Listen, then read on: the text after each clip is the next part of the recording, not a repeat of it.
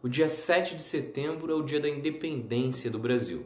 Boa parte dos brasileiros sabe da história de Dom Pedro I gritando independência ou morte e finalmente separando o Brasil de Portugal. Mas você sabia que existiu muito mais do que isso? Que ocorreram batalhas e até dinheiro para ocorrer de fato essa independência? Então, se liga nesse episódio. É Pilatos lá na Bíblia quem diz, e também faleceu por ter pescoço o infeliz autor da guilhotina de Paris. Em 7 de setembro de 1822, Dom Pedro I recebe, na beira do rio Ipiranga, uma, um mensageiro que enviava uma correspondência de Portugal, reduzindo o príncipe regente para um simples delegado das cortes de Lisboa. A, correspondência indicava ainda né, que o Brasil perderia mais prestígio em relação a Portugal, que também estavam sendo enviados 7 mil soldados portugueses para o nosso território. Nesse mesmo mensageiro tinham mais outras duas correspondências. Uma de José Bonifácio, um dos principais conselheiros de Dom Pedro, na qual ele indicava para Dom Pedro que ele teria dois caminhos: ou voltar para Portugal e ficar refém das cortes portuguesas, assim como já estava acontecendo com seu pai, Dom João VI, ou então ele declarava a independência e se tornava o imperador ou o rei do Brasil. Só que a mais importante era a terceira, a carta de Leopoldina. Ela praticamente deixava claro que estava na hora de Dom Pedro declarar a independência. Terminava com: Senhor, o pomo já está maduro, colhe-o já. Isso basicamente significava que o Brasil já estava pronto para a independência, que era a hora de Dom Pedro fazer isso.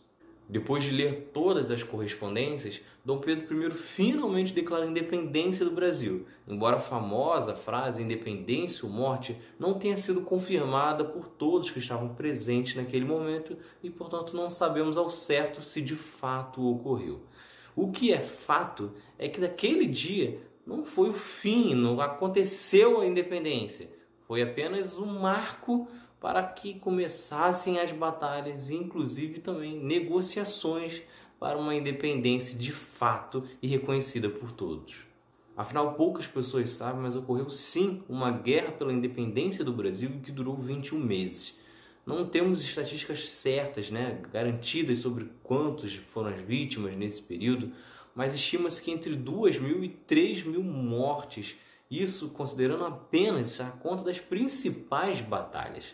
É um número bem inferior à Guerra da Independência dos Estados Unidos, por exemplo, foram 25 mil mortos, mas ainda assim é um número importante que precisa ser contado, principalmente pelo longo período de batalhas. A resistência portuguesa ocorreu principalmente nos dois extremos. No sul ficou em Montevidéu, que na época fazia parte do território brasileiro, e no norte e nordeste fez longas batalhas, principalmente no Pará, Maranhão, Bahia, Pernambuco, Piauí e Alagoas. A dificuldade brasileira era grande, pois existiam poucos soldados no país e boa parte deles eram nascidos em Portugal e vieram para cá com a corte, com a família real portuguesa e, portanto, não eram confiáveis para esse tipo de conflito. Diante deste cenário, Dom Pedro então recorreu a mercenários que lutavam pela independência do Brasil em troca de dinheiro. Um dos casos mais famosos é de Thomas Alexandre Cotiani, que lutou aqui, trouxe seus soldados, mas saqueou boa parte das cidades para poder ficar com esse dinheiro como pagamento. Além de tudo isso, de roubar as nossas próprias cidades, os nossos cofres, ele ainda recebeu, a família dele, seus herdeiros, receberam ainda 40 mil libras depois de quase 50 anos de disputa na justiça. No entanto, não foram apenas para os mercenários que o Brasil teve que abrir o cofre.